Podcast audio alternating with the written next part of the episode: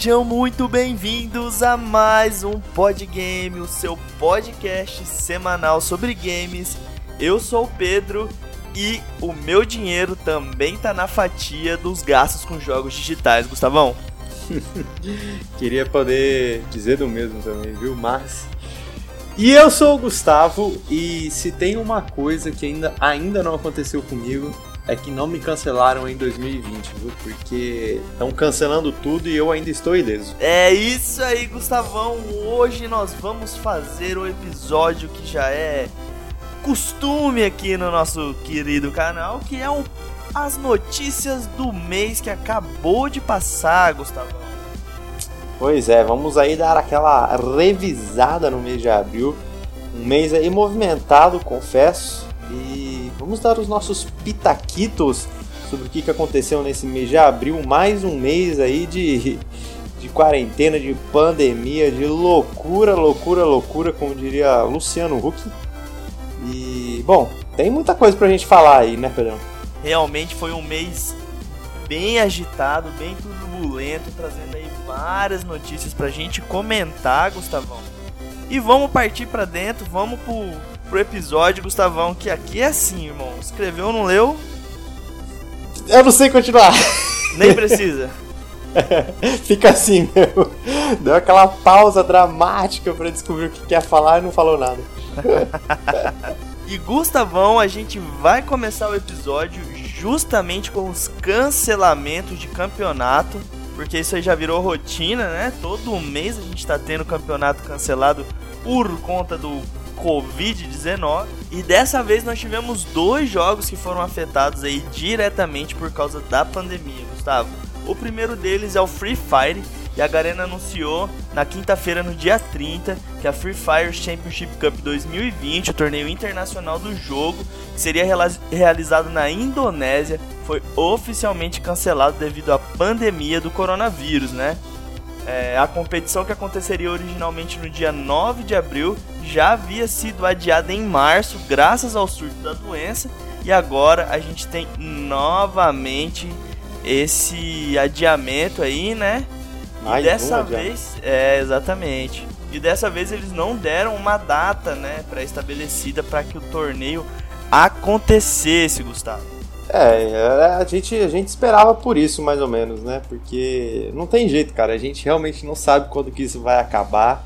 É, lá em março a gente já tinha comentado, né? Nas, acho que até nas notícias de fevereiro, quando começou os, o, a série de cancelamentos, né? Que ah, tudo que era em, em março foi adiado para abril. A, a gente já estava cantando a bola de que era muito difícil as coisas acontecerem em março e abril.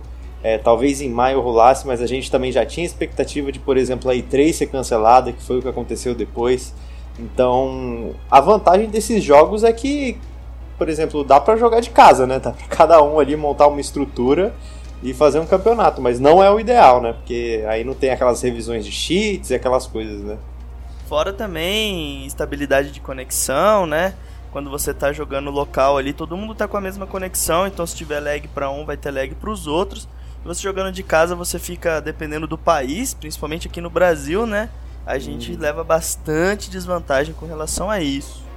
É, geralmente as, as equipes ali, elas bancam, né? Geralmente tem um centro de treinamento, assim, é, dizem que, quer dizer, pela recomendação é, é, não haver aglomerações, né? Mas eu acredito que, por exemplo, Free Fire, que é um jogo ali que você joga com quatro pessoas no time, um coach e talvez o dono da residência lá, acho que seis pessoas daria, por exemplo, para fazer, né? Eu tô pegando um exemplo é, que eu já vi de, por exemplo, no Fortnite, existe um, um squad de Fortnite específico ali que eles treinam numa casa, numa casa gigante, numa mansão, e, e, tem o coach lá, né? Não sei se isso seria viável fazer, né? Porque geralmente quando tem esse investimento quer dizer que a internet é boa, as conexões são boas, e mas realmente é uma logística bem mais difícil de fazer.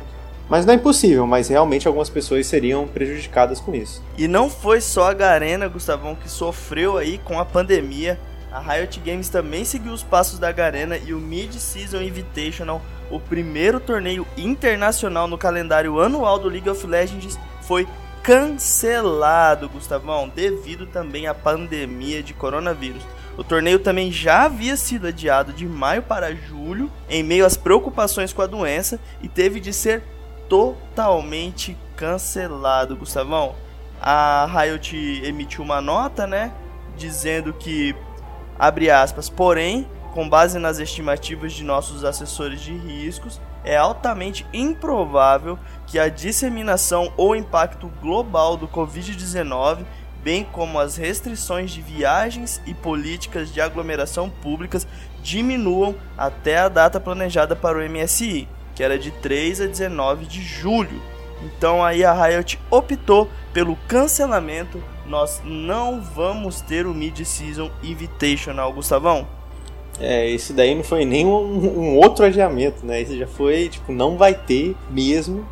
Mas pelo que. É porque acho que da todas as outras vezes que a gente falou disso, que eu não sou muito ligado nos campeonatos de, de LOLzinho, de, de Free Fire, mas acho que você saberia explicar melhor. Esse é, é o primeiro, no caso, como você falou, é o primeiro torneio internacional do, do, internacional do calendário, mas eles têm outros, né? No decorrer do ano tem, tem outras competições que envolvem o mundo inteiro, não tem?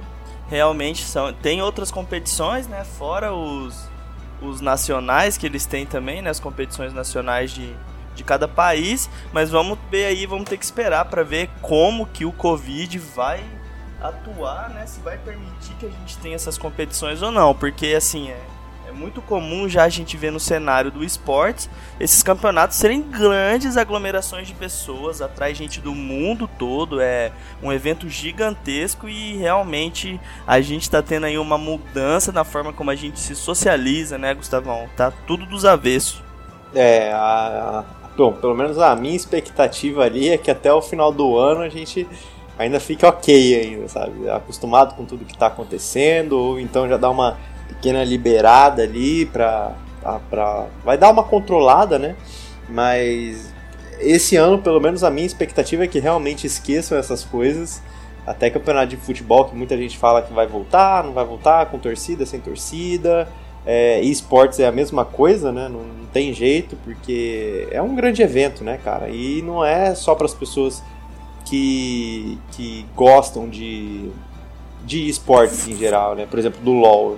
Não é só para o pessoal que gosta de LoL, gosta do entretenimento que os jogos, que os esportes trazem, né? Então é uma, uma coisa que infelizmente vai sofrer muito esse ano, mas vamos, vamos esperar, né? A gente espera sempre pelo pior para quando vier o melhor ser bom e que pelo menos esse ano a gente ainda tenha algum campeonato presencial e que tudo fique bem ainda. E Gustavão, você falou aí do futebol, inclusive a gente teve aí essa semana a League One, né, a, a primeira divisão do campeonato francês, decretou campeão, deu o título para o PSG, porque eles já estimam que eles não vão conseguir é, dar continuidade para o campeonato esse ano ainda. Então eles já decidiram o campeão e bola para frente. Aparentemente a gente não vai ter mais jogo do campeonato francês esse ano. Então, assim, se até os times de futebol estão fazendo isso, né, que já é um esporte muito consolidado há muito mais tempo que os, os videogames, né, que os esportes, então a gente pode esperar algo semelhante aí para os nossos queridos campeonatos eletrônicos. Ah, com certeza. E com certeza também isso vai, se realmente tudo for cancelado esse ano, é, a gente pode esperar surpresas pro, pro ano que vem, né? Porque acho que devido a tudo isso, todas as coisas, querendo ou não, ruins que acabam acontecendo, outras pessoas acabam investindo em esportes, né? Porque é um tipo de prática que você não precisa sair de casa. Então talvez ano que vem tenhamos muitas surpresas com alguns, talvez times novos, integrantes novos, jogadores novos. Então talvez isso seja até um pouco benéfico para o cenário, né? A gente tirar aquelas cartas marcadas e aparecer cartinha nova aí, né?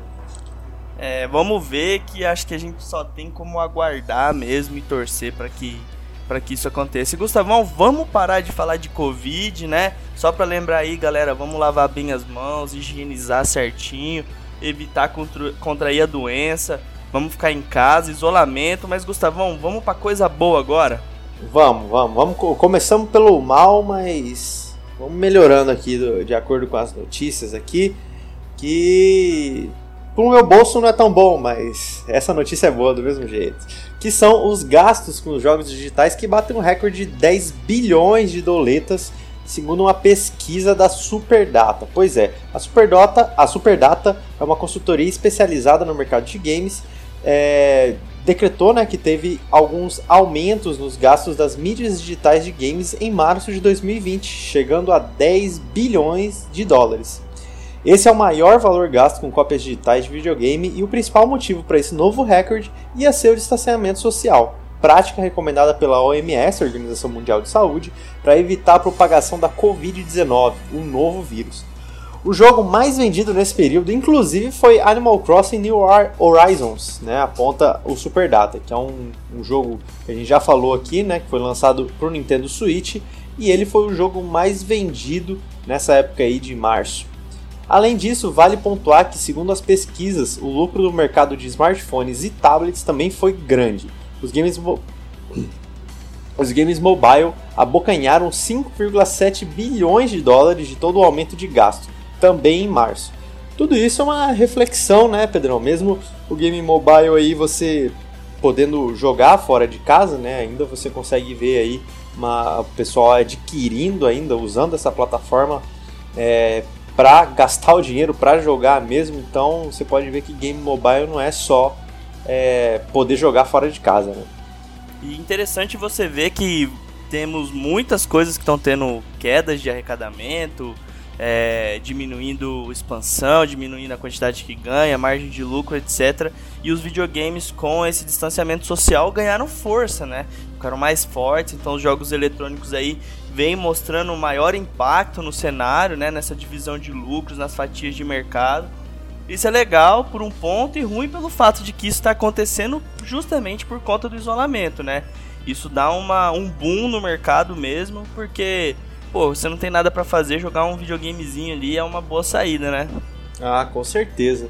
E o único problema também, é, eu acho que abre muita margem para a gente discutir sobre isso, é que a gente, acho que desde a geração do Play 3 e do Xbox 360, era uma, uma discussão de que os jogos digitais dominariam o mercado, né? Não é à toa que hoje em dia a gente tem o Xbox, é, o Xbox One All Digital, né? Que ele não tem mais o leitor de, de disco, que ele é totalmente digital, por isso que acaba sendo um console mais barato também.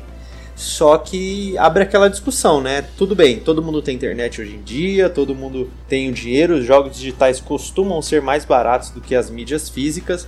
Só que, mesmo todo mundo tendo acesso à internet, nem todo mundo tem acesso a uma internet top. E principalmente hoje em dia, que os jogos batem aí 100, 100 gigas, cento e poucos gigas. É, inclusive um exemplo que a gente pode pegar aí é o próprio remake do Final Fantasy VII, que é, veio em dois discos, um disco para instalação e o outro disco para jogar, né? Isso era comum ali na prática do, do Play 2 ali, se não me engano, God of War 2 veio mais ou menos com isso, com dois DVDs, não era uma instalação, mas é, uma divisão de discos, ainda mais no Play 1 também, que você jogava é, o jogo inteiro por partes de disco, né? O próprio Final Fantasy VII tinha três discos para você jogar, mas você já vê que já tem um gasto a mais com mídia física, justamente um que é um disco para você instalar o jogo e outro disco para você jogar, né? E olha que são Blu-rays e Blu-rays aguenta aí cento e poucos gigas, né? Então, o que, que a gente pode esperar pelo futuro, né? Isso mostra um pouco também de como os jogos vão evoluindo mais rápido do que os armazenamentos, né? A gente demora um pouco mais para trocar a mídia que a gente armazena as coisas e os jogos eles evoluem ano após ano você vai tendo isso e conforme mais bonitos os gráficos, mais detalhes, maior a história, é, isso implementa tudo no tamanho do jogo, né? Então realmente isso é um problema para quem não tem é, para quem não joga com mídia física, porque o, o, console tem um HD, esse HD é limitado, você vai ter uma limitação de quantidade de jogos que você vai poder ter, porém é uma ótima mecânica para você também adquirir o jogo sem ter contato físico com o entregador ou ir numa loja, etc, né? É, até mesmo uma segurança para as fábricas que produzem os discos, né? Os discos, as capas, essas coisas então, assim, protege quem está em casa, né? Quem está jogando em casa e quem também produz, produz essas mídias físicas. Mas é muita. Eu digo que abre muita brecha para discussão, porque, como desde a geração passada falávamos que o futuro era a mídia digital, é, a gente já está em 2020 e ainda existem pessoas que dependem de mídia é, física. Eu diria até mesmo que não são só os colecionadores, né? Eu, por exemplo, tenho uma internet boa, eu posso baixar um jogo de 100 GB, por exemplo. É, obviamente eu não vou jogar em, em, algumas horas, tipo, eu não vou jogar em duas horas o jogo, mas eu posso deixar uma madrugada baixando que tá ok. Mas realmente tem pessoas que zero condições, entendeu? Já é um parto para as pessoas baixarem, por exemplo, Fortnite no, no, no, PlayStation 4, né? Conheço alguns casos de pessoas, principalmente que moram no interior, com isso. Mas é, é, o jeito, cara. A gente vai ter que se adaptar a essas evoluções e as cidades pequenas, cidades do, do interior, vão ter que correr atrás também do desenvolvimento, porque não é nada fácil. Nessa época, obviamente, é compreensível, mas temos que ver também se no futuro vai continuar assim, né? É, acredito que sim, porque querendo ou não, isso acaba se tornando uma tendência, né? Então, então. acredito então. que essa essa pandemia vai deixar uma, várias marcas na nossa sociedade e essa pode ser uma delas. Ah, vai ser a, o decreto da mídia digital, né? E Gustavão, a nossa próxima notícia é que a PC Game Show 2020 será exibida em 6 de junho, Gustavão. O site PC Gamer anunciou na noite de sexta-feira do dia 24 que o PC Game Show, a conferência anual focada em novos jogos para computador, acontecerá em 6 de junho. A conferência será transmitida junto de outras apresentações de jogos, como parte da programação da Future Game Show, uma iniciativa do site Games Radar, e será exibida na semana em que aconteceria originalmente a E3 de 2020. A exibição acontecerá na Twitch e em outras plataformas, mas até o momento não foram revelados detalhes sobre o conteúdo dessa apresentação. A PC Game Show costumava acontecer junto da E3, mas como a edição de 2020 foi cancelada, a conferência ainda será transmitida com foco nos games periféricos gamers para computador, Gustavão. Então a gente teve aí o cancelamento da E3 também, né, esse ano. Porém, aparentemente as conferências online também vão tomar conta, Gustavo. É, a gente já via isso na, na, nos anos anteriores, né? Que a Sony já tinha o seu State of Play ali, que sempre fazia na época de. Quer dizer, faz um ano inteiro, mas ela faz tipo um, um big State of Play na época de E3, faz uma no final do ano também, que é uma das grandes é, de revelações deles, né? A Nintendo foi pioneira nisso, que ela foi a primeira a sair da E3 e apresentar as coisas nos directs dela. E isso foi outra coisa que a Nintendo gente... foi bastante criticada, né, Gustavão, quando tomou essa decisão aí. E agora o povo vai todo mundo aderindo, cada um foi tomando o seu posicionamento e a Nintendo se mostrou pioneira, né? É, a gente acredita que se passar essa pandemia e, e volte tudo ao normal, o que eu acho bem difícil, né? Acredito que as empresas invistam nas conferências delas mesmas e todas online é, acredito que se voltar tudo ao, ao, normal, como por exemplo a E3 do ano que vem for realmente presencialmente, é, muita gente ainda vai achar ruim da Nintendo ter saído. O que pra gente, né, que é brasileiro, é, pessoas que não têm condição de ir até o evento, pra gente é muito melhor ela fazer uma apresentação no, no estilo direct mesmo, né? Tipo, apresenta ali e tal, um, que é uma horinha, 30 minutinhos ali, dependendo do que tem de anúncio, mas tem que ser um negócio bom mesmo, né? Geralmente o que levam para E3 é, é, muito bom, mas é igual aquela, né? Tem ano que também conferência é um porre. Teve anos que o da Xbox foi um porre, do PlayStation foi um porre, da Nintendo, acho que uns anos depois que o Wii saiu, já tava de saco cheio também do, do Wii e foi uma conferência bem ruim. Se aderir realmente esses, esses online vão ser muito bons, né? Inclusive a Microsoft também já falou que vai apresentar coisas do Series X nessa época da E3.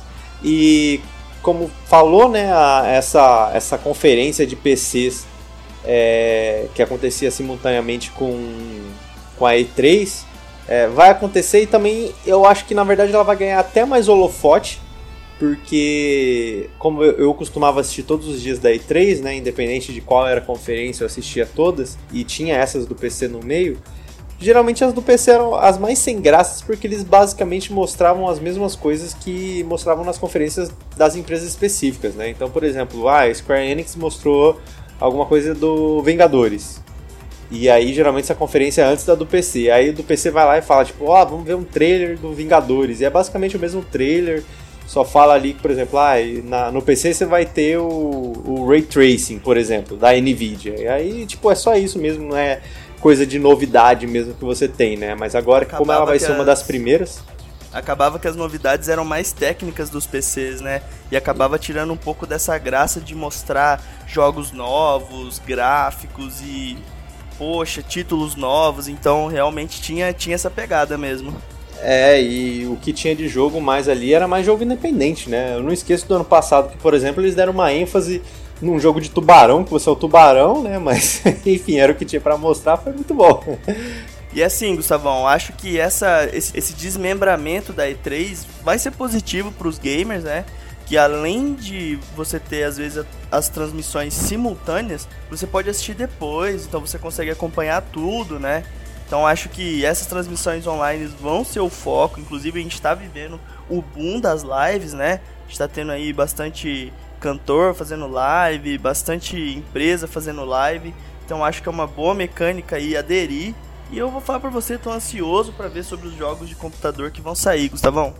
Ah, eu também, e ainda mais agora que a gente tá usando mais o computador do que antes, né? A gente tá mais PCzeiro do que console, mas vamos ver, vamos ver. Fico, fico no aguardo e acredito que grandes anúncios serão feitos nessa conferência especificamente. Ainda mais para você que tá esperando Cyberpunk, com certeza vai ter alguma coisa Cyberpunk lá, viu? Nossa, Cyberpunk tá realmente hypando a minha cabeça, cara. Não vejo a hora de colocar as mãos nesta belezura. Então anota aí, galera, dia 6 de junho a PC Game Show vai rolar online na Twitch. Então já vamos ficar ligado para não perder, porque vai ter bastante coisa nova. Vai ter bastante coisa bacana e também para os amantes de PCs, bastante periféricos aí para você sonhar em pôr na sua máquina. Mas vamos para a próxima, Pedrão. Uma notícia um pouco triste, acredito, para algumas pessoas acredito que a grande maioria não sabia nem da existência, porém, os Cavaleiros do Zodíaco Saint Seiya Online vai chegar no fim no dia 30 de junho. Pois é, o Cavaleiros do Zodíaco tinha um MMO, né, que era o Saint Seiya Online, e ele vai ter as suas operações encerradas em 30 de junho. E de acordo com a On Game Entretenimento, distribuidora do game no Brasil, o jogo deixa o catálogo após decisão da desenvolvedora e da licenciadora decorrentes de questões contratuais. A loja do game vai continuar aberta até o dia 30 de abril e as atividades especiais em curso, como quests e desafios, continuarão a acontecer até o desligamento dos servidores. Foi desenvolvido pela Perfect World e produzido pela Sega Sensia Online foi lançado em 2013 lá na China. E em 2017 foram anunciados os servidores brasileiros do game.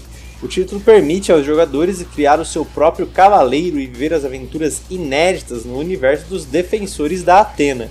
Enquanto o jogo chegava oficialmente no Brasil, ele deixava de funcionar na China. Por lá, os servidores foram desligados em 2018. Totalmente compreensível essa, esse desligamento na China antes do Brasil, né? Um pela pelo tempo de atividade, dois, porque Cavaleiros do Zodíaco é muito mais popular aqui no Brasil, né, Pedro? É, eu fico triste pelo fechamento ser por questão contratual, né? Então mostra que o jogo tava tendo rendimento, não era para que ele parasse suas funcionalidades, né? Eu fico me pensando com, com peso na consciência das pessoas que gastaram dinheiro no jogo e vão ter o joguinho descontinuado, né? É, a gente pode ver que não é uma questão de tipo, ah, teve uma queda de players brusca, teve. O jogo não rende, mas realmente é a é coisa de licenciamento, uma coisa que é bem chata, né? A gente até comentou nisso até de mais, mais profundamente ali no, na questão da Libertadores no FIFA, né? Como que licenciamento é uma coisa complicada, é muito burocrático. E, igual você falou, realmente dá uma dó do pessoal que gastou dinheiro com o jogo. É, não sei, confesso que eu não sei se nesse jogo o, os gastos eram apenas cosméticos ou você tinha alguma coisa que realmente mudava, mas se você está jogando um jogo online é de se esperar que em algum momento esse, esse tipo de, de gasto venha a ser perdido, né? Assim, se não for uma por exemplo, ah, vai, a gente está cancelando o jogo porque a gente vai lançar o Sensei Online 2 e você pode passar suas coisas para ele. Infelizmente não é isso que está acontecendo, né? Mas é, a gente tem, tem que pôr na cabeça que todo servidor online, principalmente de MMO, pode ser que feche a qualquer momento e todo o seu dinheirinho suado vá para pro limbo, né? Pro limbo não, né? Foi pra, pro bolso da galera ali, a gente botou comida no prato de alguém, mas é, todo o seu equipe foi, foi, foi pro saco. Então, a, o jogo possui uma loja, né? E assim, como é de se esperar de todo MMORPG, e tem um mecanismo de gemas que você pode gastar, né? Com certeza ali você pode comprar poção, pode comprar é, buff de experiência e algumas outras coisas que fortificam o cavaleiro, isso sem dúvida, né? Não uhum. sei se o jogo chegou a ter hop ou não, igual a gente teve no Ragnarok, né? Mas é aquilo que você falou, dá a tristeza de o jogo ser fechado, não pelo fato da queda de jogadores ou porque vai lançar um jogo novo, mas esse problema de licenciamento ele é muito complicado no mundo dos jogos, Gustavo.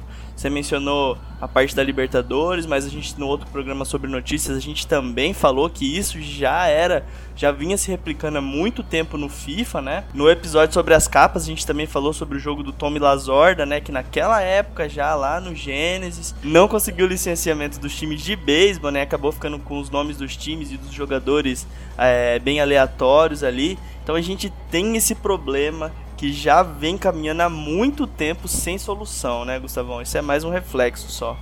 É, na verdade a solução é, é aceitar o que, o que a empresa que licencia é, quer, né? Mas infelizmente a gente sabe que deve ser uma fortuna grande, é, gigantesca e que infelizmente acaba não compensando o investimento do, das empresas de jogos para isso, né? Mas vamos ver, né? A ideia é que a gente tem que, na verdade, eles têm que perceber que a ideia é serem mais flexíveis, né? Porque, querendo ou não, é mais uma divulgação para essas empresas. Mas, enfim, é um triste fim aí para o MMO é, do Cavaleiro do Zodíaco, principalmente, né? Porque é uma série que é muito amada aqui no Brasil, se eu não me engano, na Itália também. É, foram os lugares que eles fizeram mais sucesso, por incrível que pareça, o público é muito maior do que no Japão. É, compreensível também. E, mas é uma pena. E Gustavão, a nossa próxima notícia é para acalentar os corações de quem tá em quarentena. Show de Travis Scott em Fortnite reuniu mais de 12 milhões de jogadores. O primeiro show a ser exibido dentro de Fortnite foi um tremendo sucesso, Gustavão. A performance do artista Travis Scott aconteceu na segunda-feira, no dia 23, e reuniu mais de 12,3 milhões de jogadores. Os números foram divulgados pela conta oficial do Fortnite no Twitter. Aspas mais de 12,3 milhões de jogadores simultâneos participaram do Travis Scott Astronomical ao vivo, o maior recorde de todos os tempos, de acordo com a conta do Fortnite. E a Epic Games repetiu o show também nos dias 24 e 25 de abril e todos eles aconteceram aí com bastante público, Gustavão. Essa notícia aí para dar uma calentada no nosso coração quarentenístico, né, Gustavo? É uma boa forma de você reunir com seus amigos, curtir um show ali, ficar de boa no seu Fortnitezinho. Junta no Discord ali com a gurizada, assiste um show. E tá aí mais um mais um evento gigante do Fortnite, né? Tinha feito aquele com o DJ Marshmallow também tinha dado bastante gente. Acredito que com o Travis Scott foi isso, porque eu acho que a música da segunda temporada do Fortnite é dele. Não lembro se é dele ou se é do Drake, mas acredito que seja dele, né? Já que ele que fez o show. E é mais um exemplo aí, né, cara? O Fortnite eu acho que é, levou a sério o, o, show do Marshmallow, né? Hoje em dia que live tá, tá muito popular aproveitou falou, vamos fazer mais um aí só pra estourar mais uma vez, igual a gente estourou. E tá aí, né? Mais um sucesso aí com o Travis Scott. Eu acredito que a Epic Games vai investir nessa mecânica, porque deu muito certo, bateu um recorde aí. A gente teve, cara, 12.3 milhões de pessoas se mobilizando para estar tá dentro do jogo no momento do show. Então acredito que a Epic acertou em cheio ali, Gustavo, uma flechada no meio do alvo, cara. O raio às vezes tem que cair duas vezes na, na mesma no que acertou, né? Deu certo com Marshmallow, deu certo com os outros eventos, né? Igual foi com Star Wars, que eles liberaram um trecho do, do Ascensão Skywalker na, perto da, da estreia. Eles fizeram um evento especial para você poder assistir um trecho exclusivo.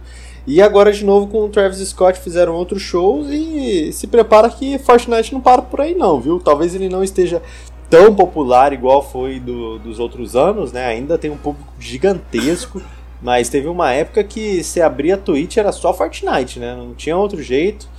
E mas ainda tá em alta, cara. É impressionante como os caras ainda conseguem juntar uma quantidade é, uma quantidade gigante de players igual essa de 12,3 milhões para assistir um show online, né? Parabéns aí então para Epic Games que eles continuem com essa abordagem de muito sucesso aí e que traga bastante show pra gente, pra gente poder curtir dentro do Fortnitezinho. Ah, com certeza. Eu tô no aguardo aí de um showzinho de rock só pra dar aquela variada, né? Já tivemos eletrônico, já tivemos agora um, um rapper, agora eu tô aguardando um showzinho de rock, né? Mas agora uma notícia para acalentar o meu coraçãozinho, porque depois que eu terminei esse jogo eu fiquei muito feliz e já quero mais já e não aguento mais esperar, que é Horizon Zero Dawn. Vai ser uma trilogia e a sequência vai ter um modo cooperativo, segundo o site VGC, né? O Horizon Zero Dawn aí que é o aclamado jogo do PlayStation 4, que foi lançado em 2017, vai ganhar uma trilogia e o próximo game, vai, oh, o próximo game vai contar com um modo cooperativo entre jogadores. Né? As fontes indicam que a Guerrilla Games, que é responsável pelo desenvolvimento da série, sempre pensou em uma narrativa dividida em vários jogos, mas que isso só foi aceito pela Sony após o sucesso de vendas e críticas. O próximo jogo da franquia, que a VGC intitula de Horizon Zero Dawn 2, o que para mim na verdade deveria ser, deveria ser Horizon One Down, deve ter um escopo gigantesco e permite mais liberdade de exploração do que o seu predecessor. Ao que a reportagem indica, a sequência começou a ser desenvolvida logo após o lançamento do primeiro game, inicialmente para o PlayStation 4, mas agora há indícios que o desenvolvimento está focado no PlayStation 5. Não só isso, o novo Horizon também contará com um elemento cooperativo no jogo, Embora fontes do site não tenham deixado claro se ele será um modo separado ou se será integrado na sua campanha narrativa. Uma das pessoas envolvidas comentou sobre uma possível prévia cooperativa para o jogo, cujos dados de progressão seriam transportados para Horizon Zero Dawn 2, mas ainda não se sabe se esses, planos, se esses planos continuam no lugar. Planos para um modo cooperativo estão presentes desde a concepção do Horizon Zero Dawn. Uma arte conceitual de 2014 vazada deixa claro ao mostrar a protagonista Aloy junto aos mais caçadores enfrentando uma criatura mecânica. Procurado pela VGC, a Sony Interactive Entertainment não comentou os rumores. É verdade, né? É, o Horizon Zero Dawn ele tem todo um escopo de, de ser quase um Monster Hunter World aí da vida, né? Que você sai para caçar as máquinas. É ficou devendo isso no primeiro jogo, né? Mas eu acho que por ser um jogo introdutório, eles têm que jogar com umas cartas mais seguras, né? Então compreensível não ter um modo cooperativo. Mas, mas se tivesse também ia ser muito bom, né? E Gustavão, eu vou falar um negócio pra você. Quem cala consente. E a Sony não se pronunciar sobre os rumores indica que realmente tem alguma programação com relação a isso. Horizon Zero Dawn, que é um jogaço de extrema qualidade, de muito bom gosto, foi aí uma das obras-primas do PlayStation 4. Óbvio que não podia morrer, né? A gente não pode deixar esse título morrer, por favor. Robôs gigantes e tecnologia misturado com natureza, meu amigo, é tudo para dar certo. E ainda Isso. mais pensa, Gustavão, você poder jogar com seu amigo e é, fazer um grindzão com seu amigo de matar umas bestas mecânicas gigantes. Deve ser uma delícia de jogar multiplayer isso. Nossa, ia ser muito bom você, você ter o jogo ali é, você termina a campanha e aí, por exemplo, libera o modo multiplayer, que aí você cria o seu personagem. Porque eu, eu não gosto muito desse daí que já vem com, com multiplayer aberto, e aí a galera vai mais jogar e não, não aproveita tanta história. Então eu preferia que você terminasse a história e o multiplayer ser tipo um, um, um, epílogo, sabe? Você poder jogar um pouquinho a mais ali no, no online com seus amigos, ter um co-op ali mais um epílogo, mas que você sempre vai ter quests ali, sempre vai ser alguma coisa atualizada para fazer as missões com seus amigos, tem evento especial para você conseguir equipamento e essas coisas. Eu aprovaria esse tipo de ideia. E se você parar para pensar, cara, o Horizon Zero Dawn foi um dos títulos que nasceu no PlayStation 4 e que é o original e que é o exclusivo que bombou, eu acho, né, da Sony, né? A gente teve aí também o Days Gone, só que a gente viu que sofreu bastante crítica mas o Horizon Zero Dawn é até hoje renomado aí, né? Realmente foi um dos principais títulos aí de exclusivos de PlayStation 4, que não vai ser mais exclusivo, né? A gente vai ter a versão de PC. Já falamos sobre isso, inclusive. Acho que aí, junto com God of War e o Uncharted, né?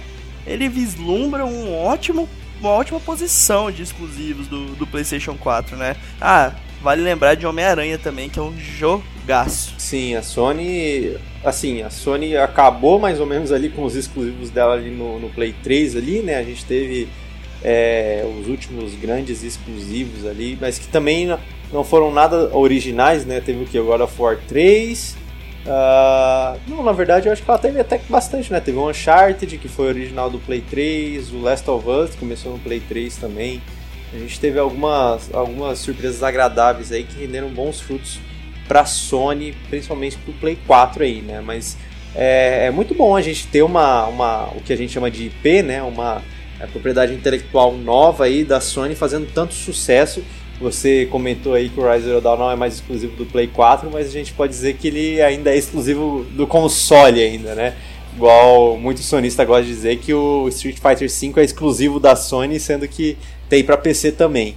Mas é aquela, né, cara? É, é gostoso de, de jogar e foi um acerto da Sony. E querendo ou não, foi um acerto também poder jogar, lançar para PC porque ia demorar mais um tempo aí, mas é, o Play 4 ia ser destravado também, e é, entre ter que jogar o jogo ilegalmente e ter um, um jeito de você ganhar dinheiro e ser legalmente possível para outras pessoas, eu acho que a segunda opção é, é mais aceitável, né? É, eu acho que é sempre interessante você abrir o horizonte do jogo e deixar mais jogadores terem acesso, né? Isso dá mais vida pro título eu acho que isso é muito melhor pro título do que pro próprio Play 4, né? Porque agora, uhum. se você quer jogar o Horizon Zero Dawn, você não precisa obrigatoriamente comprar um PlayStation, né? Isso era bom pra Sony, só que pro título é muito bom, porque vai se popularizar ainda mais, vai alcançar mais pessoas e ainda vai se tornar um título muito maior. Ah, e fora os mods ainda que vão fazer com certeza muita pérola aí, né? Vão colocar outras skins na Aloy, vão colocar outros é, dino... Já pensou? Os dinossauros acabam virando os Transformers? Olha só, você captura o Optimus Prime, um Bumblebee ali, eu não duvido de mais nada, viu? E, e se virar um Dino Crisis Zero Dawn? Aí, ó, eu também não duvido de nada disso. Ixi, cara, tem. Ou, ou me... melhor ou pior ainda, né? Vai virar literalmente um Zelda Horizon Zero. Oh, é Zelda Zero Dawn, né? Tô tentando pensar num jeito de mesclar os dois nomes, mas eu acho que eu nem vou tentar. Ah, deixa o Zelda Zero Dawn aí mesmo. Tá Zelda tá Zero Dawn. The Legend of Zelda Zero Dawn, olha só. E Gustavão, a gente falou de Sony, a nossa próxima notícia é para os caixistas. O Xbox Game Pass chega a 10 milhões de assinantes, Gustavão. O Xbox Game Pass, que é o serviço de jogos por assinatura da Microsoft, chegou a 10 milhões de assinantes. O anúncio foi feito pelo CEO da empresa, Satya Nadella, durante a reunião com acionistas realizada na quarta-feira do dia 29. Ainda de acordo com Nadella, o Xbox Live viu, abre aspas, níveis recordes de engajamento no início do trimestre fiscal da empresa, que se encerrou no dia 31 de março. Nadella não deu números de engajamento, mas informou que a rede conta com 90 milhões de usuários mensais ativos em todas as suas plataformas a divisão de jogos da empresa teve receita de 2,35 bilhões no período, 1% a menos do que o mesmo período do ano anterior. Já a receita de serviços conteúdo do Xbox subiu 2%. A receita de hardware da empresa caiu 20% e a Microsoft atribuiu a queda a um corte no preço do Xbox. Então aí, Gustavão, teve essa queda de do hardware, né, na receita do hardware, mas isso foi uma redução do preço que eles colocaram no console. Talvez eles tenham ganho um pouco na quantidade, né? Alcançaram mais pessoas, porém tiveram uma rentabilidade menor.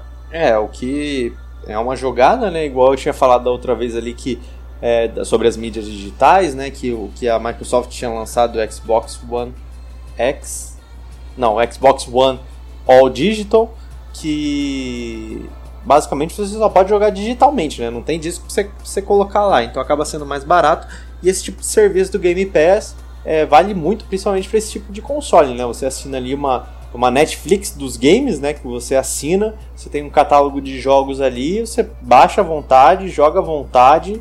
Só que, como é igual a Netflix, né? Alguns jogos saem e outros entram. Inclusive, Gustavão, para o mês de maio, a Microsoft anunciou que Red Dead Redemption 2 vai estar disponível aí no Game Pass. Entretanto, quem sai é GTA V. Então a gente perde um título incrível, porém ganha outro de similaridade. Similaridade, incrivelmente, né? Em, em, em, ser tão bom quanto, né? Apesar de que o modo online do GTA V ainda é muito cativante, né? Eu vejo muito mais gente jogando modo online do GTA V do que do próprio Red Dead 2. E vale a gente lembrar aqui, né, que pro, você pode comprar o Game Pass é, se você tem o Xbox ou se você tem o PC, né? Ele vale para os dois. Lembrar que se você comprar só para o PC, ele sai 30 reais. E se, oh, se você comprar só para o PC, ele sai 14 reais. E se você comprar só para o Xbox, ele sai por 30 reais. Né? E tem aí a versão que eles chamam de Game Pass Ultimate, que dá acesso aos dois, é, aos dois serviços, né? no caso do Xbox e do PC e ainda te dá acesso ao Live Gold, que é o, que, o serviço que você precisa para jogar online no Xbox One. E é um serviço muito bacana, porque, por exemplo, se você tem um amiguinho ali que tem um Xbox, mas não tem um PC bom, o amiguinho compra ali esse pack que vem com os dois, você compra, você paga com ele, divide com ele, né? Bota sua conta no PC e ele no Xbox, e vocês acabam dividindo aí, né? Vocês acabam tendo o mesmo catálogo de jogos e acabam até mesmo jogando alguns jogos juntos, né? Que tem esses, esses crossplays aí, da, é, que é muito mais fácil você ter o crossplay entre a mesma plataforma da Microsoft, né? PC e, e Xbox.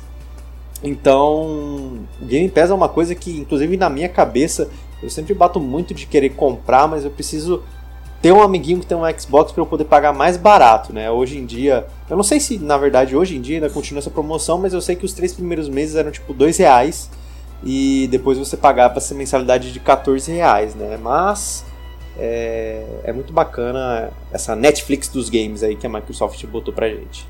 A Microsoft que está cumprindo com a promessa que ela fez uns anos atrás de integrar o Xbox e o PC, né? Então a gente vê aí essa, essa força-tarefa da Microsoft cada vez mais sendo levada a sério. E parabéns aí para o Xbox Game Pass, que é um serviço de qualidade que fornece aos seus jogadores jogos incríveis por preços menores e uma rotatividade de jogos, ou seja, você não vai estar preso sempre no mesmo jogo. Para quem gosta de diversidade de jogos, é um prato cheio. Então, parabéns pela iniciativa da Microsoft aí e pela sua conquista de 10 milhões de assinantes, Gustavo. É, lembrar que essa conquista de 10 milhões de assinantes, principalmente, se dá também pela, pela pandemia, né? muita gente ficando em casa aí tendo que, que jogar. Tudo bem que para PC você ainda consegue comprar os jogos pela Steam, né? Já é uma coisa mais enraizada aqui, eu acho que no mundo inteiro, não só pra gente. Mas você consegue comprar os jogos online, mas pro Xbox principalmente, né? Eu acho que as pessoas começaram a aderir o Game Pass aí para poder jogar. E, cara, são, igual você falou, são jogos ali de extrema qualidade que você paga pouco não é, não é por um jogo que você paga pouco, você paga pouco por 100 jogos, né? Então é uma coisa que realmente vale a pena. Se você é um desses caras que gosta de jogar bastante jogo, de ir atrás de conquista, igual eu gosto de ir atrás de troféu, se tivesse um negócio desse no PlayStation, provavelmente eu, eu jogaria, né? Se tivesse um PlayStation Game Pass aí com os jogos que eram exclusivos da, da Sony pro PC fica também. Fica aí, Sony. É, fica essa, essa jogadinha aí, né? E eu acho engraçado também que enquanto a gente estava falando disso, eu fiquei pensando, né? Quando a Microsoft começou a, a falar disso, né? Tipo, ah, a gente tem uma conversa entre o Xbox e o PC.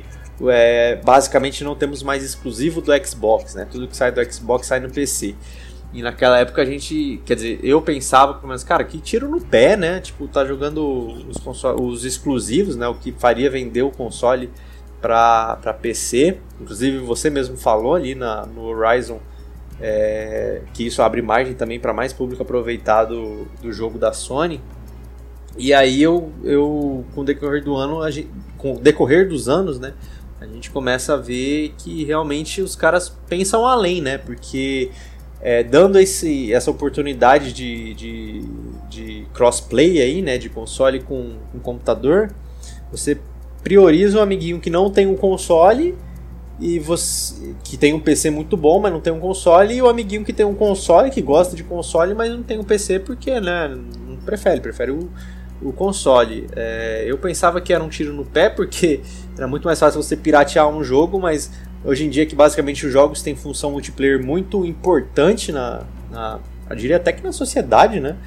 É, é uma sacada muito inteligente e o Game Pass veio aí para realmente fortalecer isso, mostrar tipo, não, gente, é isso. É, a gente tem que fazer crossplay entre as plataformas, a gente tem que fazer com que os jogos cheguem a mais pessoas, a gente tem que fazer com que mais pessoas joguem com mais pessoas. E a gente tem que fazer isso de um jeito que, que agrade a todo mundo. Então agradou o pessoal do Xbox, agradou o pessoal do PC e fez essas parcerias aí. Cara, saiu Devil May Cry 5, acho que um mês depois estava no Game Pass um jogão, aí você já pagava a mensalidade, ao invés de pagar 200 reais no jogo que acabou de ser lançado no console, você tá ali pagando 30 por mês, você joga o jogo, aproveita o máximo dele no mês ali, basicamente, né? Vamos supor que ele fique só um mês realmente no Game Pass, aproveita o máximo do jogo e pronto, cara, tá ali. Você já jogou um jogo de 200 reais por 30, tá ótimo. Então, uns parabéns à Microsoft e a Sony ainda tem muito que aprender com a Microsoft, confesso. E aproveitando também essa brecha aí da, é, dos jogos digitais aí que bateram a marca de, de 10 bilhões, ao Game Pass aí batendo também a sua marca de 10 milhões de assinantes, é, o que a gente comentou que é tudo graças à, à pandemia.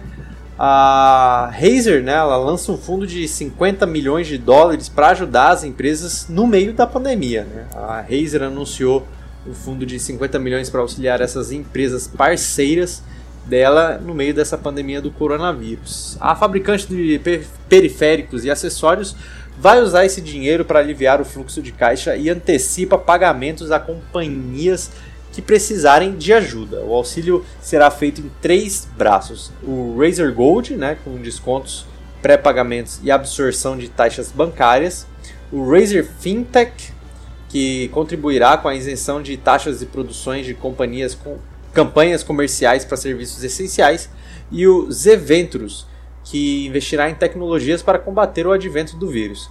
A empresa já havia tomado outras atitudes preventivas contra o Covid-19. Né? Suas linhas de produção foram alteradas para que as fábricas conseguissem manufaturar máscaras de produção. Outros grandes nomes da tecnologia e dos games, como Intel, Nintendo e CD Projekt Red, também já anunciaram algumas medidas para ajudar na pandemia. Então a gente tem aí mais uma grande empresa fazendo seu trabalho social, né, como deveria ser, né? Vale lembrar também, né, Gustavão, que a Razer disponibilizou máscaras, né? Produziu máscaras aí, disponibilizou máscaras também, uma empresa que trabalha com periféricos. Então, parabéns à Razer pela iniciativa, pelo lançamento desse fundo é muito importante que empresas que já estão consolidadas tenham esse tipo de atitude nesse momento crítico que a gente vem passando, né, Gustavão? É, é, quanto mais ajuda a gente tem, a gente consegue superar isso, né? É muito bacana ver essa iniciativa da, da Razer, né? A gente vê, principalmente aqui no Brasil, né? A gente vê muita discussão aí de tipo, ah, tem que todo mundo voltar a trabalhar, porque senão o país quebra, as empresas quebram e a gente não sei o que, não sei o que, não sei o que. E a Razer aí antecipando, né? Ela, é, tudo bem, é uma empresa gigantesca aí, né? Do mundo inteiro, né? Atua no mundo inteiro. A gente tá falando de uma empresa é, tupiniquim, né? Uma empresa que atua só em, em, em um país ou em uma cidade. Mas a gente vê como ela lida com isso, né? Ela, além de ajudar ao combate dessa, desse, desse momento que a gente está passando, dessa pandemia, ainda não deixa os seus funcionários e suas parceiras na mão, né? Ela distribui ali toda a verba que ela tem para ajudar, né? Seja é, nas taxas de juros, nos pagamentos, é, em produção da, das peças e tudo mais. Então ela acaba dando suporte para as empresas que ela que são subsidiárias dela para não ter que fechar nada, né, cara? E também não ter que deixar ninguém na mão, porque isso mostra também como que, que, que o chefão da, da Razer se importa não só com a empresa, né? Se importa também com os funcionários. E eu acho que assim, nós temos que ficar de olho nas empresas que tiveram essas atitudes de proatividade para auxiliar porque quando essa pandemia acabar, a gente tem que dar foco para essas empresas. Então, enquanto você estiver ali optando por um produto de preço semelhante entre a Razer e uma outra empresa, vale a pena colocar a mão na consciência de que a gente está tendo uma proatividade muito positiva da Razer, da CD Projekt Red, por exemplo, também que foi citada aqui, Intel, Nintendo. Então, realmente eu acho que temos que prestar atenção nisso, porque isso vale ouro. É, eu acho até que é, acredito, né, que depois, como eles vão eles vão fazer essa parte de doação e tudo mais, né, de produtos, de ajuda. Uh, quando passar tudo isso, acredito até que o preço deles baixe um pouco para eles venderem o que está no estoque, né, o que é um pouco mais antigo. É, porque, vamos ser bem sinceros, né, os produtos da Razer são bem caros, é, pra até mesmo para a realidade brasileira aí. É, eu acho que até mesmo para classe alta ele, a Razer é um pouco cara. É, mas é, é isso aí que você falou, cara. Pôr a mão na consciência. Depois que passar tudo isso, provavelmente eles vão fazer umas promoções para ter o público de volta. Sabe que tá num momento crítico, que nem todo mundo tem dinheiro, é um momento complicado. Mas, cara, quando tiverem promoção, aproveitem. Eu mesmo já, já fico meio que de olho. Eu sempre procuro promoção de tudo, né? Eu sou esse do, dos loucos que olha tudo promoção, repassa pros amiguinhos e fica só babando mesmo. Mas eu, como eu sempre fico de olho nessas coisas, eu acabo vou acabar priorizando, né, um produto da Razer, por exemplo, quando é, sair dessa esse, desse cenário que a gente está vivendo, né? Obrigado aí mais uma vez a Razer aí pelo posicionamento deles, né? Já não é a primeira vez que eles atuam incisivamente com relação ao problema que nós estamos tendo com o Covid. Então fica aí nossos sinceros agradecimentos do Podgame para a Razer. É, se chegou isso a eles, muito obrigado, Razer. e somos grandes fãs, se vocês quiserem patrocinar a gente. Por favor, ia ser uma delícia ser patrocinado por vocês, inclusive.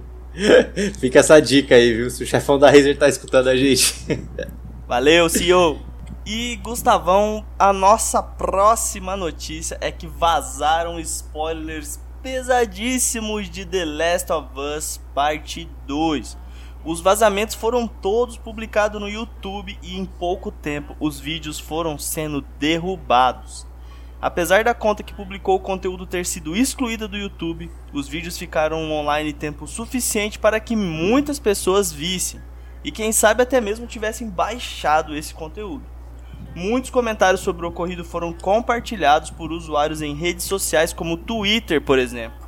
Portanto, tenha bastante cuidado ao navegar em redes sociais. E caso não queira ter sua experiência estragada, silencie as palavras-chave do jogo nas redes. A Sony confirmou que identificou os principais responsáveis pelo ocorrido e afirma que eles não possuem quaisquer ligação com a Naughty Dog ou com a própria Sony. Rumores indicavam que os responsáveis pelas publicações seriam um ex-funcionário da Naughty Dog que estaria insatisfeito com o acordo salarial após a saída do estúdio. A Sony negou a especulação em resposta ao site GameIndustry.biz. Depois de tudo isso e de dois adiamentos, The Last of Us 2 recebeu finalmente uma data de lançamento. E parece que não vamos ter mais adiamentos. Ficou para o dia 19 de junho. E Ghost of Tsushima, que seria lançado no dia 26 de junho, foi para 17 de julho, Gustavão. Então tivemos aí, não foi adiado novamente The Last of Us, mas tivemos o adiamento de Ghost of Tsushima. É, o Ghost of Tsushima aí que no início do ano, acho, em fevereiro ou março, alguma coisa assim, ele teve a sua data divulgada, né? Esperava-se que fosse sair mais ou menos no final do ano ali, que ele seria um título de lançamento do Play 5, ia ser um, um cross-gen que eles falam, né? E o Last of Us, que inicialmente ia sair em fevereiro, foi adiado para maio e perto de maio, ou oh, perto de maio, perto de abril ele foi adiado por data indefinida justamente por causa da pandemia do coronavírus. É, ficou, acabou ficando sem uma data de lançamento porque a Naughty Dog não queria colocar lá para frente e adiar de novo, né? Porque eles tinham lançado uma carta falando que é, não seria justo porque é, existem pessoas também que ainda compram é, os discos físicos e a produção dos discos está sendo afetada por causa disso e tudo mais. Enfim, eles deram essa justificativa. E aí houveram esses vazamentos aí nesse, nesse dia 26 de abril aí, E pegou todo mundo de surpresa, cara. Do nada, assim, pegou um pessoal de surpresa. Eu, inclusive, fui pego de surpresa e acabei vendo um spoiler sem querer. E aí depois eu fui a fundo descobrir o que, que é, porque eu já sabia que, que eu não ia ter o jogo tão cedo. É, não li todos os spoilers que vazaram, disse que vazou o jogo inteiro, basicamente. Você tem todo o roteiro do jogo vazado, você tem do início do jogo, final do jogo, momentos chaves do jogo. É, o spoiler que eu acabei levando na surpresa foi o momento chave do jogo. E... Fiquem tranquilos, nossos queridos ouvintes, nós não vamos spoiler vocês aqui, apenas estamos compartilhando, porque eu imagino a força do cagaço do povo, do Gustavão mandar aqui que a personagem morre. É, que isso, cara, ninguém morre, calma aí, vamos devagar. Nunca saberão agora. Ou será que morre? É, fica aí no ar aí. Mas a gente teve essa surpresa, né? A gente teve é, inclusive, infelizmente, pessoas de má fé agiram na, no decorrer de tudo isso. Inclusive, teve o caso da, da minha prima que ela falou que estava esperando muito pela. É, haviam três jogos que ela estava esperando muito, né? Que foram jogos que anunciaram, a pré-venda ela comprou, que foi Final Fantasy VII, Last of Us e o Cyberpunk. E infelizmente aconteceu isso com Last of Us. Ela abriu o Twitter, a primeira coisa que ela vê é um spoiler gigantesco do Last of Us 2 que tinha vazado. É uma tristeza isso ter acontecido, uh, mas querendo ou não, foi bom também ao mesmo tempo, porque finalmente temos uma data definitiva para o lançamento do jogo. Acredito que a experiência de muitas pessoas foi estragada por causa disso, né? Eu, eu confesso que a minha não foi, porque eu com certeza ia demorar para ter o jogo e assistiria o jogo inteiro pelo YouTube. É, então, eu fui afetado, mas é compreensível, né? Agora, quem realmente fez a pré-venda, tá esperando realmente ter a experiência Last of Us 2 aí, que, é, que dizem que é uma obra-prima aí dos games, né? Igual o primeiro foi. É... Realmente é uma coisa muito triste.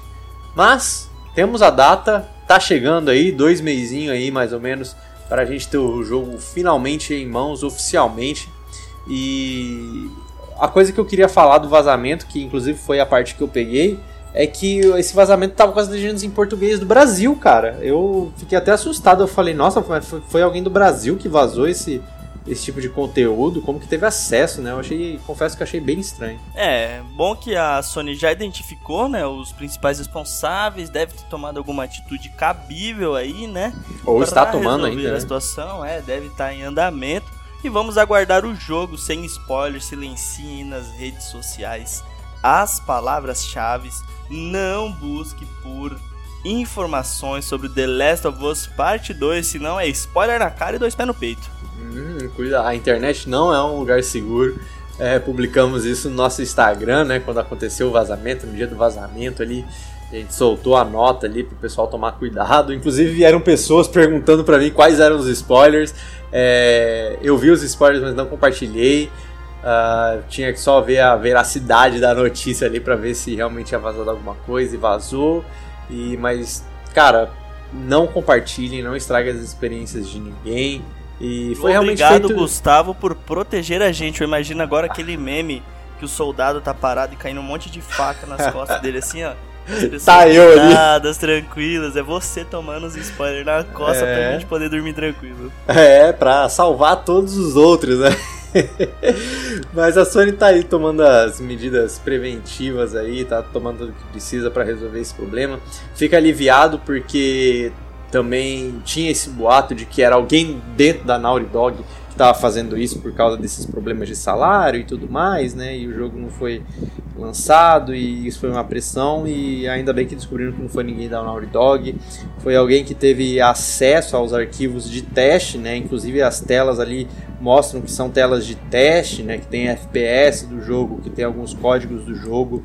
Então de algum jeito essa pessoa teve acesso às cenas do jogo. É, por causa de, sei lá, de algum, de algum erro de, do site, do servidor da Naughty Dog, enfim. É, a gente não pode duvidar de hacker, né? do jeito que os caras conseguem. Mas é, como eu falei, é alguma coisa bem. É, é, que traz mais paz saber que não é ninguém dentro da Naughty Dog, né? Que não foi uma pessoa que agiu de má fé é, perante a empresa, né? Porque é um trabalho de, de muitos anos aí, né? Desde quando que a gente escuta falar de Last of Us 2, que é um projeto grandioso, né? Ser jogado no ralo assim para alguém que trabalha lá dentro realmente é uma coisa que sei lá, cara. Não, Imperdoável. Não, eu não, eu não saberia o que fazer, porque demissão não ia ser o. Não ia ser o, o preço mais barato a se pagar, sabe, cara? Porque é uma coisa. É, é, são aí, sei lá, cinco anos jogados no lixo, sabe? E Pedrão, chega dessa notícia ruim que foi o vazamento e vamos dar notícia boa, nossa última notícia do mês de abril aí, realmente para tirar toda a catinga que, que Abril deixou aí. Deixou uma boa notícia aí para os fãs de Assassin's Creed, né? Um novo Assassin's Creed foi anunciado pela Ubisoft aí no último dia do mês, né? Assassin's Creed Valhalla, ele foi anunciado no dia 29 de abril com uma arte feita pelo Boss Logic aí, ele demorou 8 horas para fazer a primeira arte oficial do Assassin's Creed Valhalla, né? É, que acompanhou aí, viu todo o trabalho que ele teve para fazer a arte oficial, né? Ainda não tinha o um nome Valhalla é, descrito, mas de acordo com o que ele foi desenhando, o pessoal foi percebendo, né, que era um Assassin's Creed na época nórdica, né, dos Vikings. E o pessoal já ficou animado porque já era uma coisa que pedia bastante tempo os fãs de Assassin's Creed, né? É, acho que até mesmo antes do, do tema egípcio, que foi o, o Origins, o tema de, de Roma, Grécia, é, que foi o Odyssey e finalmente chegou nos tempos vikings.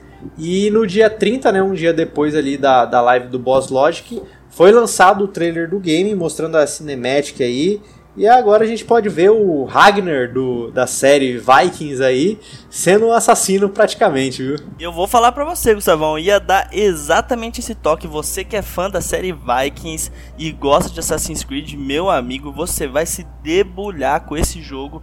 Parabéns aí, porque cara, que criação incrível. Os gráficos pelas cinemáticas que saíram, né, alguns trailers do jogo estão lindos. A jogabilidade de Assassin's Creed que não deixa a desejar, né? Então, irmão, você vai virar um assassino viking e quem não quer isso, né, Gustavo? É verdade, né? A gente lembrar aí que a jogabilidade mudou bastante desde o Assassin's Creed Origins, né? O, Origins e o Odyssey foi uma pegada ali mais RPG com com ação ali que já era o Assassin's Creed, né? Teve uma evolução e a gente tá vendo aí agora com, com tema Vikings aí, né? Acreditamos que vão ter deuses aí no meio, vão ter barcos novamente pra gente comandar, o que foi um grande sucesso no Assassin's Creed 4.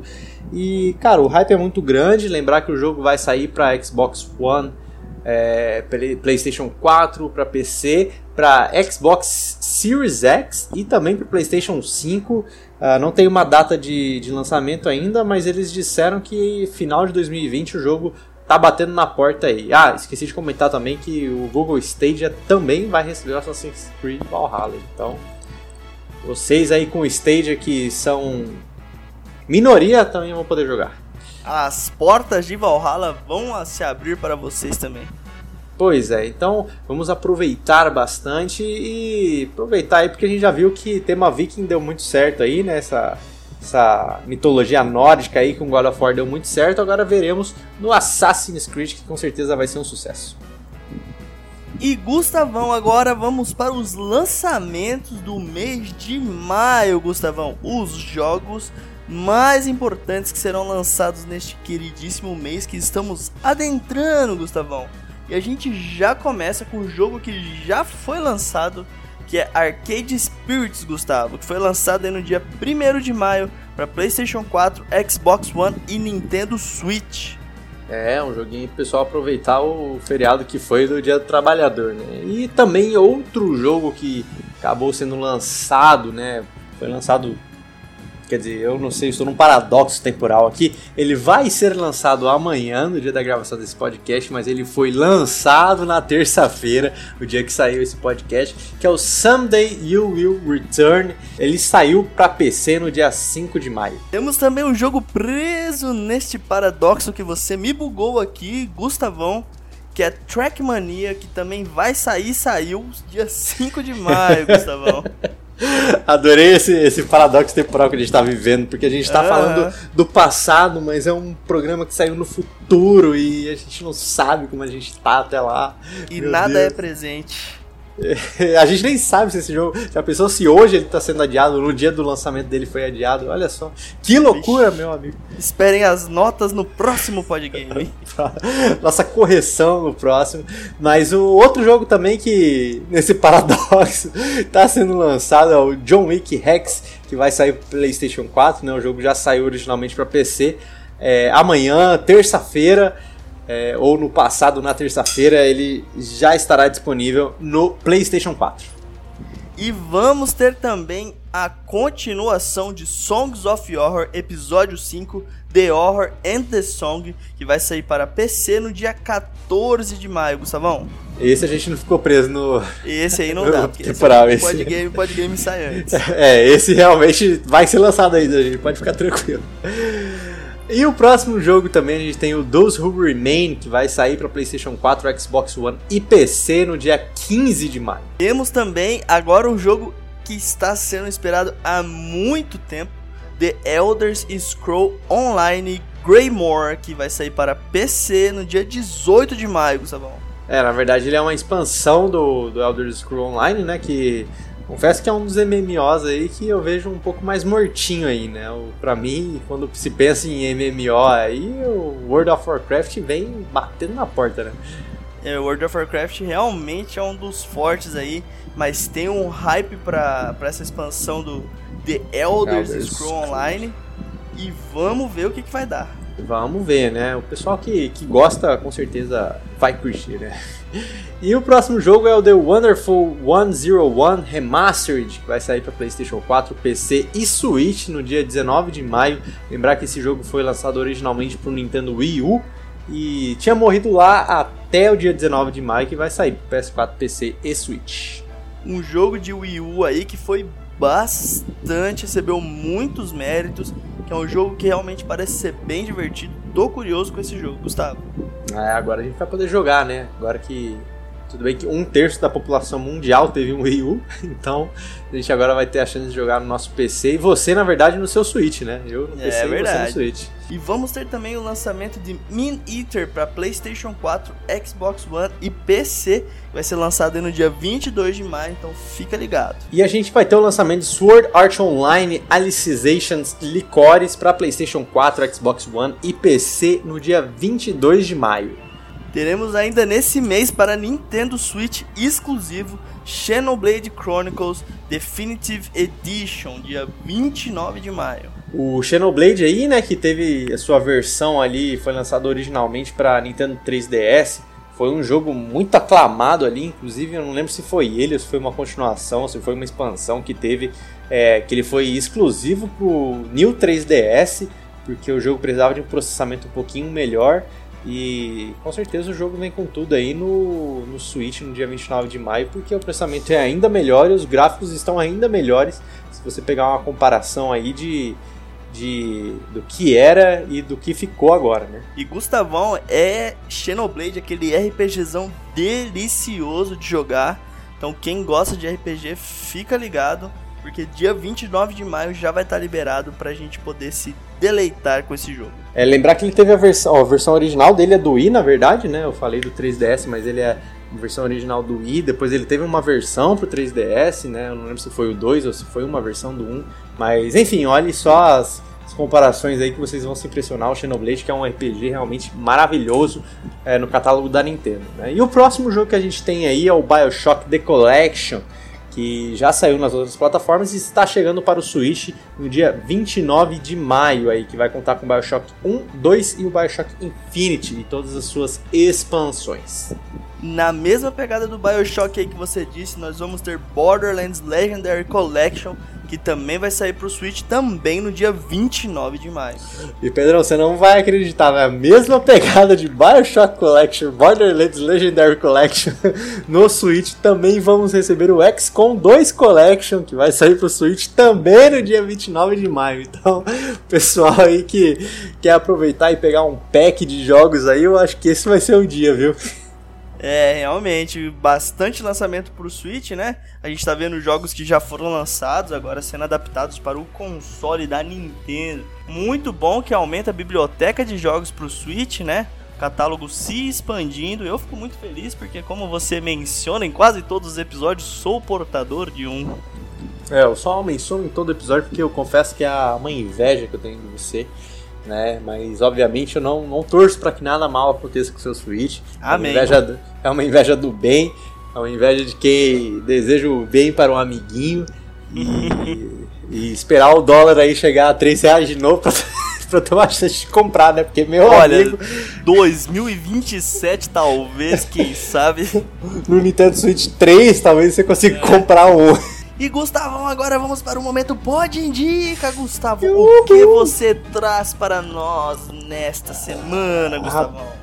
Rapaz, eu trago uma coisa que eu queria há muito tempo e eu vi que existe há muito tempo e só esse final de semana eu descobri e esse final de semana eu já fiquei viciado. Olha só que coisa, né? Nossa, tô louco para saber o que é. Meu amigo, se bobear você já sabe ou você também sempre sonhou que isso fosse real e você não sabia que existia. É um Pokémon Open World. Ah, rapaz, é o PokéMMO, é isso mesmo. É um, um, um, hack aí, eu não sei se eu posso considerar como um hack, mas é um servidor de Pokémon ali que ele gabarita desde de Pokémon Fire Red, Left Green até o Pokémon Black White. Né, ele tem ali as suas regiões e você escolhe ali qual região que você começa, né? Que você pode pegar o seu inicial. Para. Eu, por exemplo, comecei ali na região de Hoenn, Para. então eu estou com o meu Combusken já, o meu Combusken, o meu Alakazam e meu... Para, Gustavo. Minha evolução do Taylor, que eu esqueci qual é o nome. É, Sue- Swallow, alguma coisinha, eu não lembro. É, isso, o Swallow. E juntos em Swallow Now. Você fazer até o barulho desse bicho, velho. e eu comecei a jogar ele e eu meio que só parei hoje porque eu tinha que trabalhar hoje. Mas, cara, ontem eu já fui, você. Assim, obviamente eu não fui longe, né? Eu li algumas coisas que você consegue viajar entre as regiões. É, não sei se depois de Hoenn você consegue, porque ele pega bastante o gráfico dos personagens do Pokémon do Game Boy Advance. Só que na Parei, luta, Gustavo. eles. Ah, lacrou, né? Lacrou aí, Meu né? Deus, não vou nem Colou. meu depois do seu. Ixi, depois dessa indicação, né? Quero, vou ficar quieto. eu não sei, igual eu falei, né? Eu não sei se ele tem a região ali do Diamond Pearl, do, do Platinum, no caso, né? Ou do Black White, porque ele pega os gráficos do, do, do Game Boy. Mas eu li que pelo menos pra canto você consegue ir. Se você é de Hoenn, você consegue ir pra canto. E se você tá em canto, você consegue ir pra Hoenn. É, mas curiosamente ele pede pra ele funcionar, ele pede obriga- obrigatoriamente a ROM do Pokémon Black e White e opcionalmente as ROMs do Pokémon Emerald, Fire Red, é, Heart Gold Soul Silver e é, do Platinum. Ele pede essas ROMs, é, essas ROMs é, opcionalmente. E eu vou te falar outra coisa, Pedrão, que você vai ficar embasbacado Ai, por se, se favor. vo- que se você colou com a, com a notícia que existe isso, você vai colar mais ainda agora. Ai, meu Deus. Este game, ele tá. Você cria uma conta pra jogar ele, certo? Você cria ali sua continha com seu treinador. E você pode criar mais de um treinador, isso é muito bom também. Hum. Você cria a sua conta e você pode jogar tanto no seu celular quanto no seu computador. Pois é, eu, vou- eu Mas, que é, perdi a. Me, me responde uma pergunta aqui. Diga. Eu tô, tô fazendo download já. Diga. É, eu preciso baixar a RUM, como é que é que funciona isso aí? você tem que baixar o, o APK, né? No caso, se for no celular, ou o programa no seu computador. Ah, não tem na Play e Store, aí, então. isso. Na, eu acho que tem na. É, não sei se tem na Play Store, mas enfim, é só entrar no site PokéMMO e você baixa lá. E aí, quando você vai iniciar o jogo, ele, ele solicita que você tenha pelo menos a ROM do Black White. Então você baixa ele no, a ROM no- do Black White no seu celular, é, bota no diretório que ele tá e aí você está liberado para jogar. Eu, particularmente, coloquei todas as ROMs, né? As ROMs de Game Boy são bem levinhas e as ROMs do DS, acho que no máximo ali é o do, do Platina ali, que pesa mais de 100 megas. Mas é coisa rapidinha, assim, eu coloquei tudo ali. Já botei no PC também, quando eu estiver no PC ali esperando alguma partida de alguma coisa, já tá jogando. E, cara, realmente tudo aquilo que eu esperava ali, eu que sempre baixava emulador de Game Boy no celular e ficava jogando sozinho, agora posso jogar com os amiguinhos. Eu finalmente consegui trocar um Pokémon para evoluir com um amiguinho meu. É, peguei meu Abra, evolui pro Cadabra, chamei o meu amiguinho que me contou do jogo e falei: vamos trocar o meu Cadabra para virar logo um Alakazam. E tô bravo no jogo, viu? Tô, tô instigado. Saber quem são essas pessoas que você anda que te dão indicações dessa por que, que os meus amigos não estão fazendo isso comigo? Rapaz, aí você teria que ver, viu? Eu guardei, eu guardei essa informação, não contei para você porque eu queria que você ficasse surpreso no episódio de hoje, mesmo. Chateadíssimo. Nada. Você, da... inclusive, ah, você fez eu perder o feriado. Chateadíssimo. Sabe por que, que eu também fiz isso? Porque eu sei que você é muito viciado e você ia ficar muito na minha frente logo no início. Então eu tô assim, só um pouquinho adiantado, mas eu acho que daqui dois dias você já passou de mim, viu? Tô fazendo a conta. Viu? Já começou. E Gustavão, a minha indicação que não chega nem aos pés da sua, porque a sua é relação a Pokémon online pra jogar com os amiguinhos, né? Então acho que pra eu ganhar de você só se eu tivesse um Pokémon Open World 3D aqui, né? eu vou indicar uma série, né? Tô criando a conta aqui enquanto eu indico a série. A série do Amazon Prime, Gustavão. Uma série que eu assisti, devorei ela aí no, no, no nosso querido feriado do Dia de Trabalhador que nós tivemos aí, que é Homens, Gustavão. Um seriado feito pelo nosso digníssimo Fábio Porchat ótimo de comédia aí, muito contemporâneo, batendo nas teclas aí com relação a machismo, com relação às inseguranças do homem, uma série de comédia muito boa, inclusive, cara, se você tá em dúvida se você vai assistir essa série ou não, procure por uma cena do Rafael Portugal interpretando o pinto do Porchat, sério, cara. Ele usa uma fantasia de pinto e ele interpreta o pinto do Porchat. Assiste uma cena dessa que se você não der risada, nem precisa assistir, eu garanto que você vai dar risada e aí começa a assistir que é tiro certo. É começar a assistir, você ah. devora um episódio atrás do outro, velho. É, eu lembro que eu comecei a assistir, né? Eu, eu comecei a assistir pelo Comedy Central, que é, antes de ir para a Amazon Prime, né, eu, a série estreou na Amazon Prime com a segunda temporada, a primeira e a segunda temporada já juntas. Eu acabei assistindo a primeira em pedaços ali pela, pelo Comedy Central. É, inclusive a série ainda passa no Comedy Central, né, se, se alguém não tiver a Amazon Prime, igual eu, mas é, pode assistir pelo Comedy Central. E cara, eu gostei bastante. Eu confesso ali que de primeira primeira vista ali, né, quando a gente pega perdido, a gente vê ali que cara, nossa é meio escroto, né? Tipo, tem umas coisas de, de machismo, assim, pesado, assim. Só que aí você vai assistindo o episódio, no decorrer do episódio, você vê que é, por exemplo, um retrato da sociedade e que os caras estão aprendendo a lidar, tipo, no mundo que não deveria existir machismo, né? Então, assim, eles por exemplo, tem na segunda temporada. É, é, esse indica é bem pesado, inclusive, é mais de 18 anos, mas. É, é verdade, é... muito bem lembrado. Obrigado por ressaltar isso aí que eu fiquei agora refletindo, realmente. É, mais 18 aí. Inclusive na, na, segunda temporada tem um assunto bem, bem polêmico, assim, bem pesado, né? Que sempre gera debate, que é a questão de aborto, né? É... Realmente. Muitas, muitas pessoas são contra, muitas pessoas são a favores. Uh, principalmente o pessoal que luta pelo feminismo é muito a favor do aborto, né? Porque é o corpo da mulher que está em jogo. Às vezes é um filho que não desejava ter. É, mas também tem a parte dos religiosos também, né? Que falam que não, não é legal ter o aborto.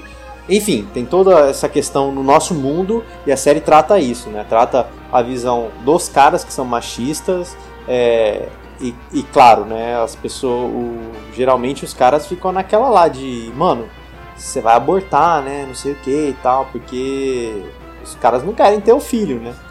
E só que aí também pesa na consciência deles porque para eles o aborto é errado, né?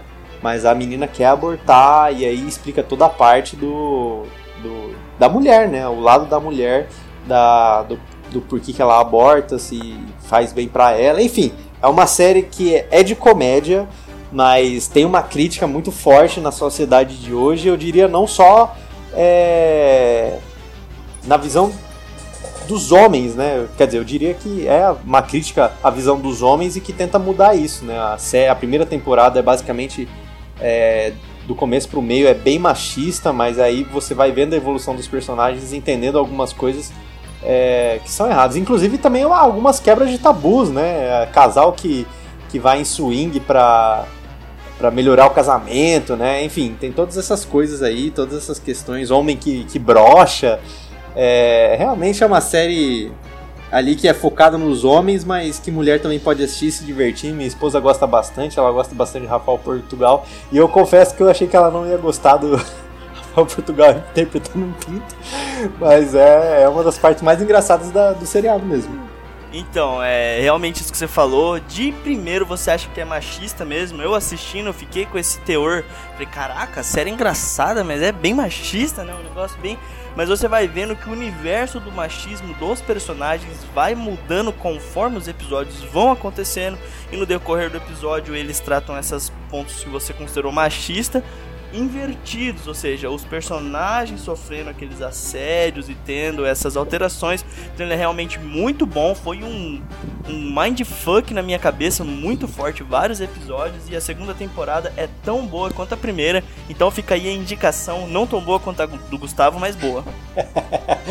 Uma indicação boa ali pra enquanto você tá jogando no... É porque a série também é brasileira, né, então não tem, você não precisa assistir é, legendado ali, né? Você não precisa assistir a, a legendinha passando. Então você pode escutar a série jogando um Pokémonzinho ali no, no seu celular, né? Olha só. Gustavo, por falar nisso, eu já baixei a ROM do Black White.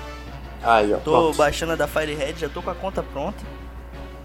É, eu só queria informar as pessoas, né? É, usuários de iPhone, infelizmente, vocês não vão poder jogar.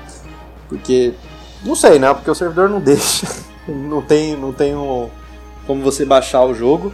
E. Baixa o emulador de Android pro seu iPhone. Pro iPhone, exatamente, baixa o jogo. É o único jeito, mas para quem usa Mac, é, MacBook, é, iMac, essas coisas, tem o jogo também para você poder jogar lá. Você bota as ROMs e joga. Então eu que tenho aqui o meu MacBookzinho aqui, baixei o, o jogo para poder jogar também quando eu estiver no computador. E é isso, aproveitem o Pokémon MMO e assistam Homens também. É isso aí, nós vamos ficando por aqui. Este foi o Podgame de hoje, Gustavão.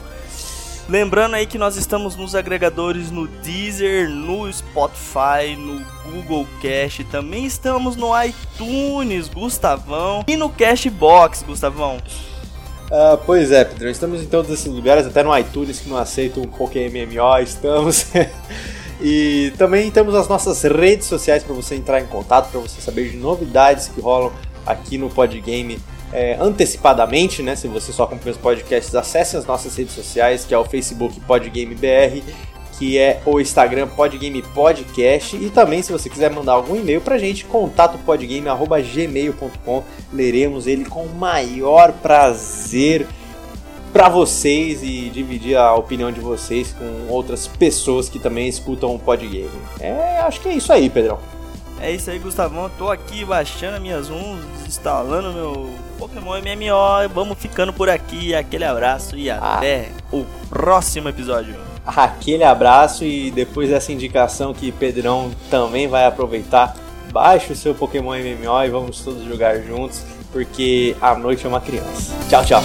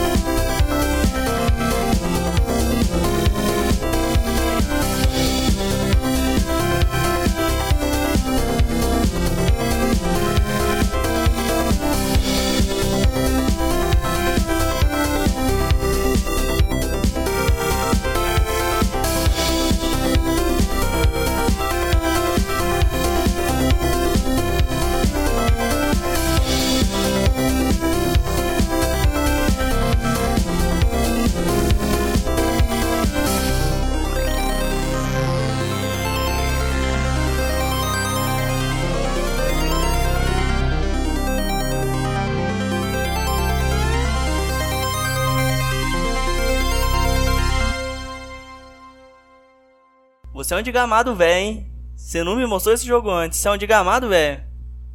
Não me mostrou o jogo.